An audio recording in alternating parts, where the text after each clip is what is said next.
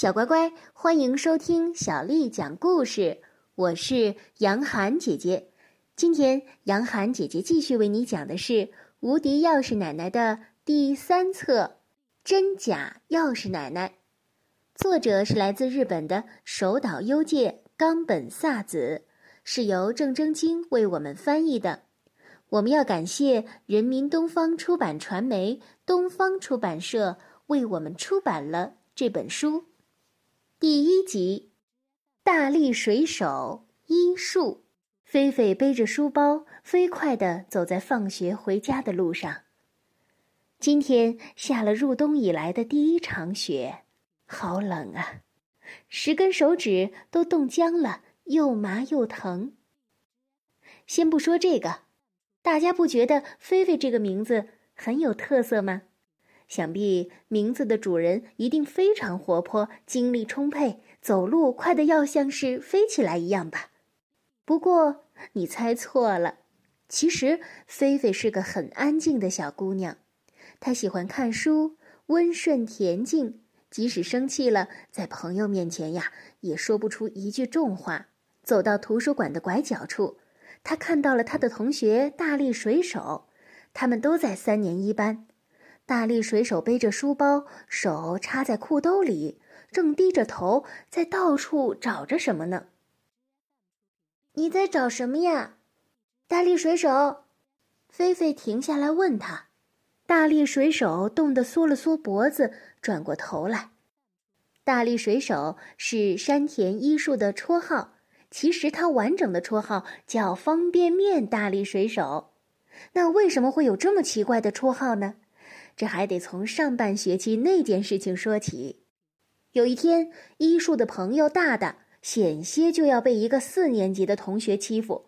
虽然他的名字叫大大，但是啊，身材瘦小。这时候，多亏医术捏紧拳头，挺身而出，大吼道：“不准欺负大大！”那个高年级的同学吓了一跳，被他的气势所震慑，也就嬉皮笑脸的走开了。看到这一幕的同学都因此很敬佩医术。医术，你好厉害呀！刚才就像大力水手一样打败坏人。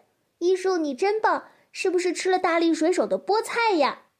医术呢，哭笑不得的回答道：“哦，呵呵，菠菜我没吃，不过我经常吃方便面，因为我总是自己带钥匙回家，回到家里也没有人给做饭，就吃大力水手方便面。”大家都哈哈大笑起来。这时候，大大有点不好意思地说：“医术是方便面大力水手。”这又引起了大家一阵的开怀大笑。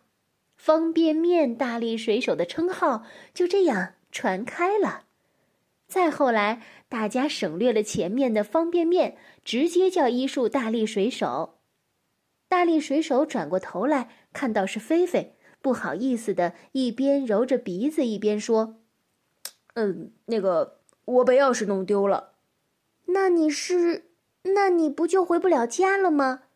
菲菲想起之前读过的不可思议的钥匙奶奶，书中的钥匙奶奶正好也是在这样一个下雪天出现在主人公广一的面前。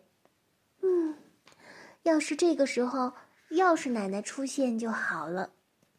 大力水手一边掸掉肩上的雪花，一边正色说道：“哎呀，钥匙奶奶什么的都是书里编出来的。菲菲，你不会真的相信吧？”他用不可置信的眼神看着菲菲，仿佛在嘲笑她幼稚似的。“嗯，我不信啊，我只是在想，要是他能来就好了。”“哦，我想起来了，你和我一样，也是自己带钥匙回家的。”不过我是男子汉，就算是丢了钥匙也不怕的。大力水手洋洋得意地说：“嗯，为什么？因为我在钥匙扣上写了姓名和地址，所以捡到的人一定知道怎么送回来的。”不过他似乎又有点担心。大力水手抬头看了一下阴沉沉的天空，呃，我就怕万一钥匙掉在雪地里，被雪埋起来看不到了。那就麻烦了。可是，眼看着雪已经在道路和墙头上积了薄薄的一层。哎，算了，一树鼓了鼓冻得通红的腮帮子，说道：“反正我妈回来之前，我进不了门的，干脆去大大家玩吧。那就先这样，拜拜。”说完，他就沿着菲菲刚才走过的路线一溜烟儿的跑了。菲菲朝着他的背影说了声再见，接着往前走。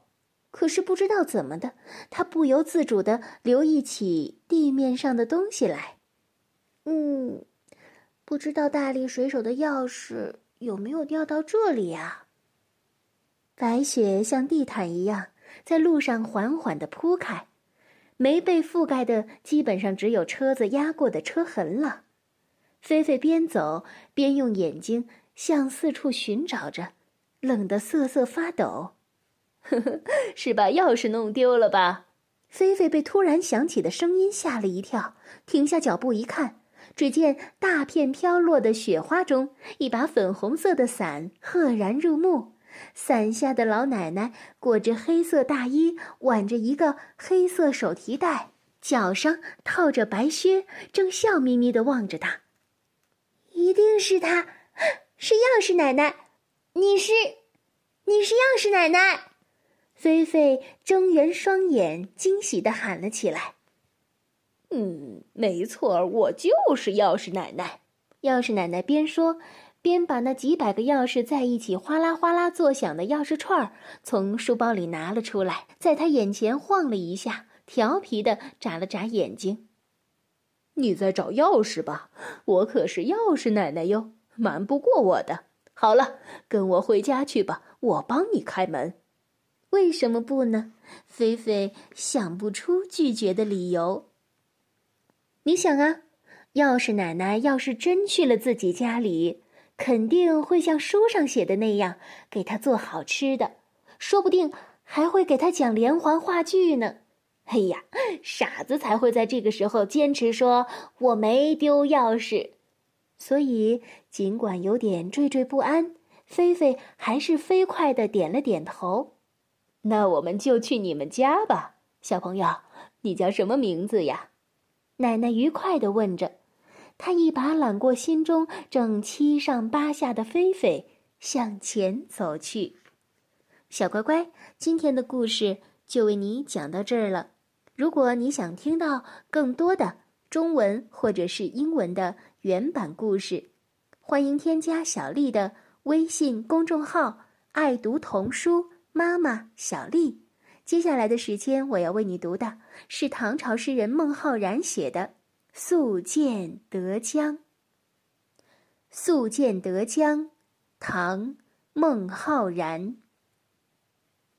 移舟泊烟渚，日暮客愁新。野旷天低树，江清月近人。